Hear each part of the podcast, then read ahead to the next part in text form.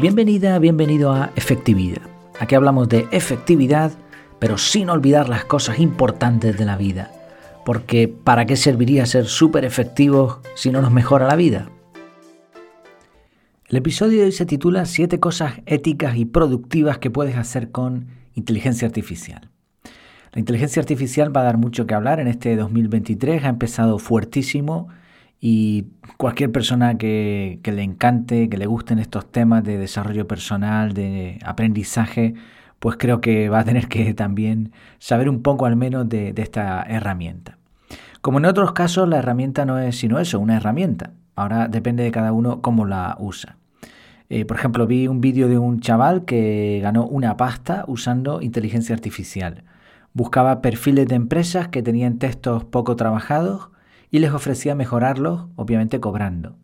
Lo que estas empresas no sabían es que quien mejoraba los textos era la inteligencia artificial. El chico consiguió muchas ventas porque era más rápido y más barato que un copywriter profesional. Ahora, aquí la pregunta es, ¿es esto ético? Es un ejemplo simple, pero da que pensar. La inteligencia artificial, eh, las herramientas que tenemos de inteligencia artificial nos dan la capacidad para montar una web completa sobre una temática en un par de horas. El problema es que estamos adoptando herramientas de forma masiva sin tener clara una ética profesional y personal. Con el cuchillo es fácil, ¿no? Pues es una herramienta, el cuchillo no es ni malo ni bueno, pero entendemos la ética que hay detrás, no hacer daño a otras personas. Pero con la inteligencia artificial no es tan simple porque están los derechos de autor, está la honestidad y bueno, hay muchos valores que no, no se ha determinado muy bien antes de empezar a usar esta herramienta.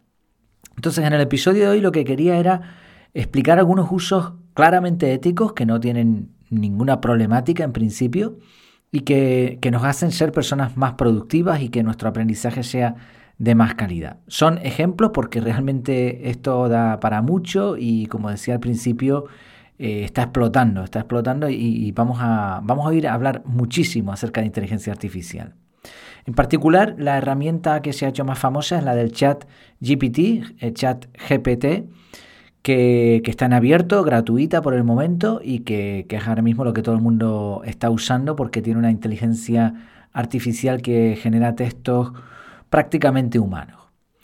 Bueno, la primera forma sería, por ejemplo, buscar sinónimos, antónimos o palabras similares. Yo le pedí al chat que me diese cuatro sinónimos de fuerza y me dio, me dio cuatro sinónimos. Eso tampoco era complicado. Pero es que a continuación le escribí y cuatro antónimos y el chat sabía a lo que me refería, sabía que me refería a antónimos de fuerza. O sea, es casi como si estuvieses conversando con, una persona. Es muy rápido y e intuitivo.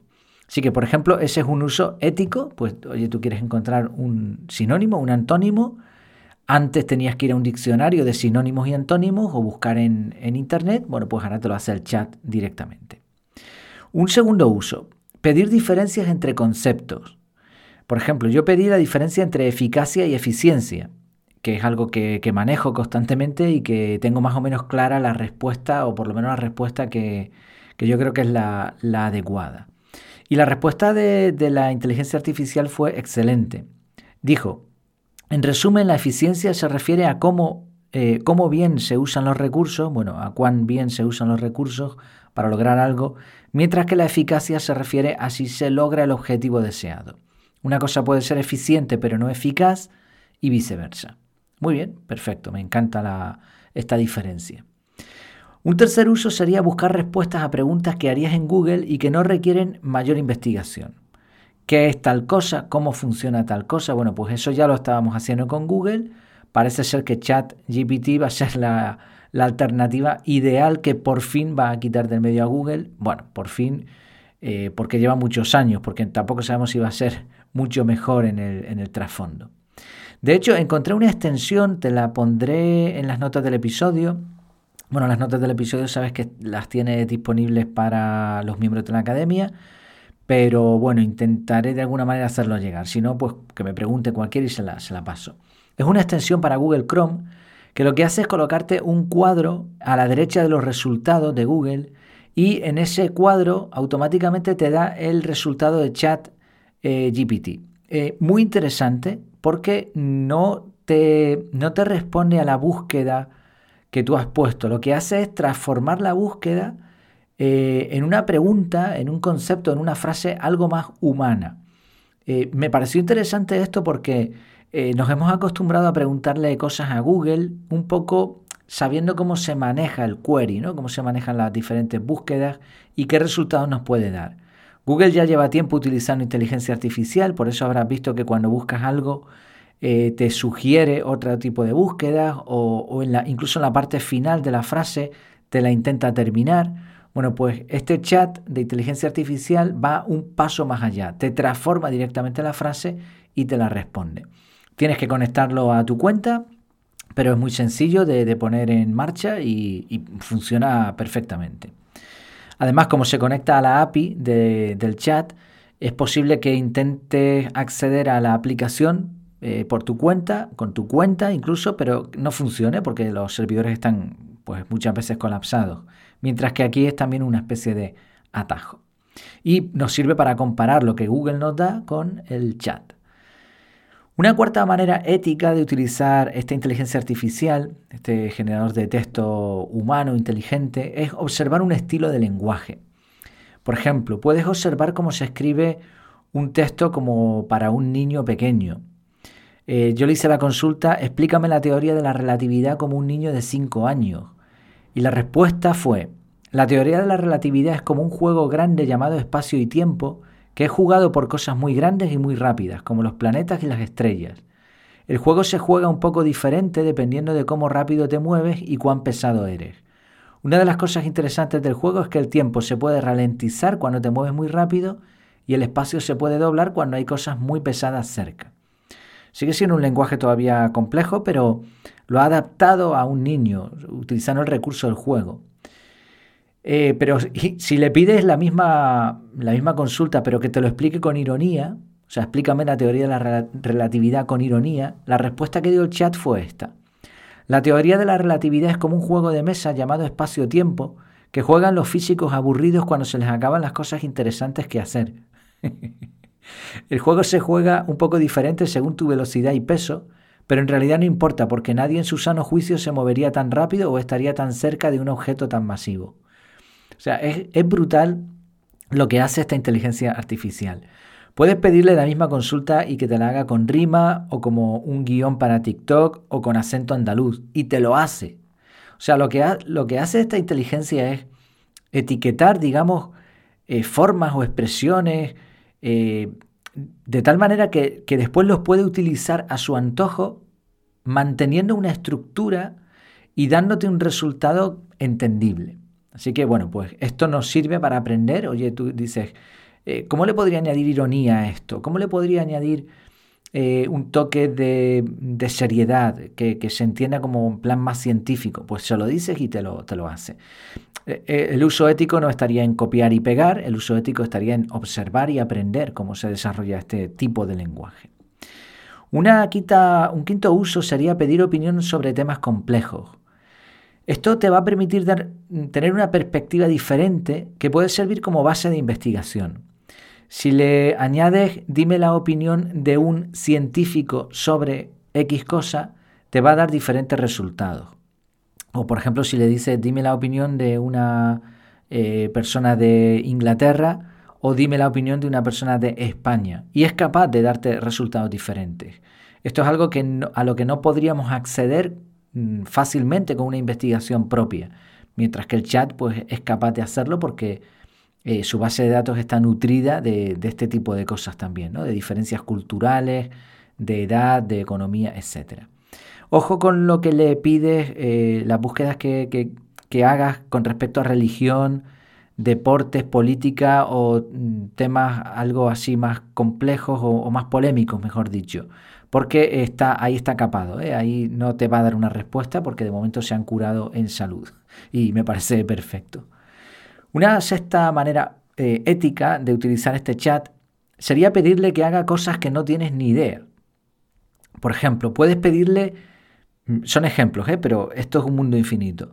Puedes pedirle que te diga cómo crear una extensión para Google Chrome que te ponga el fondo negro. Y te lo va a explicar. Te va a generar código. Otro ejemplo. pedir que resuelva reglas de tres o ecuaciones complejas. Y lo he probado, o sea, todo esto que, estoy comentando lo he probado y en este caso de las ecuaciones me dejó fascinado porque no solo te da el resultado, sino que te explica cómo llegar a él. O sea, estos son, son cosas que antes tendríamos que pedir la ayuda de un experto o tendríamos que esperar porque un profesor nos enseñara o buscar vídeos en YouTube o alguna otra técnica así y ahora el chat te puede enseñar.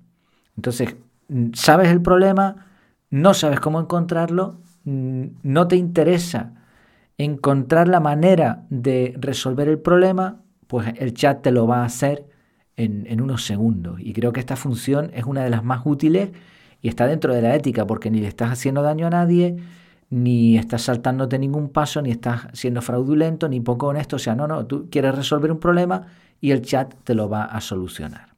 El valor de esto es incalculable, por cierto. Y la, sexta, eh, perdón, la séptima manera ética de utilizar el chat eh, GPT sería buscar listados. Listados como, oye, dame un listado de webs sobre productividad, las mejores webs sobre productividad en España. O dime qué tipos de pintura al óleo existen. O qué tipo, o, hazme un tutorial para eh, tener el cabello más, menos graso. O dime una receta para, mm, con estos ingredientes. O incluso me comentaba esta misma mañana, eh, del día de hoy que, estoy grabando esto, me comentaba una persona que lo estaba utilizando para terminar canciones. O sea, estaba intentando componer una canción eh, por su cuenta, le sonaba un acorde, pero no sabía muy bien cómo continuar. Pues le decía al chat, eh, oye, tengo estos acordes, ¿cómo puedo continuar? Y ahora le daba una solución. O sea, le, puedes pedir un montón de, de terminaciones que tú sabes algo, pero que él te va a dar un listado, un tutorial, una receta, un acorde, un poema, lo que sea, y va a terminar de, darte esa, esa solución. Bueno, son siete ejemplos, siete formas diferentes de utilizar este chat. Como digo, este mundo es infinito y solamente estamos empezando a explorarlo y además estamos entrenando a la inteligencia artificial de tal manera que cada segundo que pasa es mejor que antes. En todos casos, en todos los casos, la idea es usar eh, esta herramienta como una ayuda para aprender o para solucionar problemas, pero no para aprender en sí mismo. O sea, el aprendizaje, mm, esto es una herramienta, pero es una parte más del aprendizaje. El aprendizaje real debe conllevar práctica, práctica deliberada, debe conllevar pues consultas a expertos reales, no solamente a un, chat. Eh, bueno, el aprendizaje es mucho más complejo diferentes fuentes investigación, a veces el aprendizaje manual necesita tocar algo y aquí esto es todo digital, etc. Entonces no es mm, para aprender, es como una ayuda para aprender. Y creo que mucho menos, si no es para aprender, mucho menos es para compartir información que tú desconoces, que no has aprendido, que no la has adquirido, no es tuya. Y además información con la que no eh, vas a hacer absolutamente nada. Una consulta como escribe un libro corto sobre inteligencia artificial no va a ser útil ni para ti porque no vas a aprender nada prácticamente, a menos que sea simplemente para leerlo tú, pero no tiene mucho sentido. Pero si lo que quieres es compartir esa información, o sea, hacer un copia-pega y ponerlo en un sitio, esto no va a ser útil ni para ti porque no te quedas con nada, ni para nadie, porque esa información la va a encontrar bien en el propio chat o bien en, en 40.000 páginas web que van a hacer lo mismo que tú o incluso pues, pues van a encontrar información mejor, de más calidad que la que tú puedas poner con este método. Desde hace años, y esto es una cosa interesante, ya se usan generadores de texto con inteligencias artificiales. Eh, yo lo, más avanzado que encontré en su momento, eh, que no lo llegué a utilizar nunca, obviamente, pero sí me interesaba saber, a mí me interesa saber lo que hay para después decidir si uso o no uso la herramienta o qué manera o de qué manera la voy a usar. Y ya hace años existían eh, aplicaciones para scrapear una, una, página web, tú le decías el destino y te sacaba absolutamente todo el texto de la página. A continuación utilizabas un sistema de traducción automático y por último lo espineabas, que con una aplicación diferente o incluso una misma aplicación ya podía integrar los tres pasos. Lo que hacía el spin es que te modificaba el texto y te añadía variables, tú lo podías también entrenar, pero claro, era una persona la que lo entrenaba, no como la inteligencia artificial de ahora que hay millones entrenándola y lleva años aprendiendo. Esto, esto, como digo, ya existía, pero también existía la otra parte. O sea, Google lleva años penalizando contenidos hechos con inteligencia artificial. Eh, lleva cierta ventaja. Es verdad que ChatGPT eh, ha dado un salto de calidad enorme, pero es hasta cierto punto detectable. Ahora se están empezando a crear mm, diferentes detectores de IA, de inteligencia artificial, orientados a este chat en particular. Por ejemplo, yo he usado ya uno, he probado bastantes, pero hay uno creado por un estudiante universitario llamado Edward Tyan, creo que se pronuncia así, Edward Tyan, y es el que más me ha gustado hasta ahora. Él ha prometido dejarlo gratuito, en abierto. Cuando lo puso en marcha y lo compartió, pues eh, el servidor se, se colapsó y, ahora han aumentado la capacidad para que cualquiera pueda utilizarlo. Es espectacular porque te, te dice el grado de humanidad que puede tener un texto, ¿no? por diferentes variables. Y me imagino que lo irán mejorando. Por mi parte, como ya comenté en un episodio pasado, he usado un logo en el pie de página y he lanzado una propuesta en change.org eh, para pues intentar ponerle no freno ni mucho menos, no, no, no tengo esa, idea. Creo que esto hay que utilizarlo y aprovecharlo, pero sí creo que hay que empezar a diferenciar eh, qué páginas están utilizando esta inteligencia, qué páginas no, qué autores eh, están siendo más honestos. Esto creo que va a ser una, diferencia en el, en el, futuro. Por lo menos creo que ah, va a haber que buscar la manera de que esa inteligencia artificial esté regida de alguna manera por, por, la, por la ética o bien que su uso no sea generalizado, o bien que se sepa quién lo está usando y de qué manera. Por otro lado, la clave está en hacer buenas preguntas y en conocer cómo funciona la herramienta y probarla mucho. Para concluir, me gustaría dejar una frase que encontré de Seth Godin.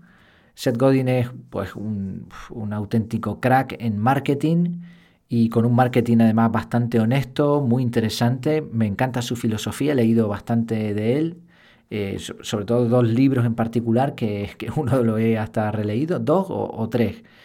Eh, y bueno, en su blog él puso una frase que, que me encantó. Dijo, si su trabajo no es mejor de lo que puede hacer una IA, no interrumpa a la gente con eso. Así que la idea ya no es solo usar la IA para publicar contenidos mediocres, sino ser, ser capaz de ser mejor que la inteligencia artificial como estándar. Muchas gracias por tu tiempo y por tu atención. Espero tus comentarios en el grupo privado o en efectividad.es barra contactar. Hasta la próxima.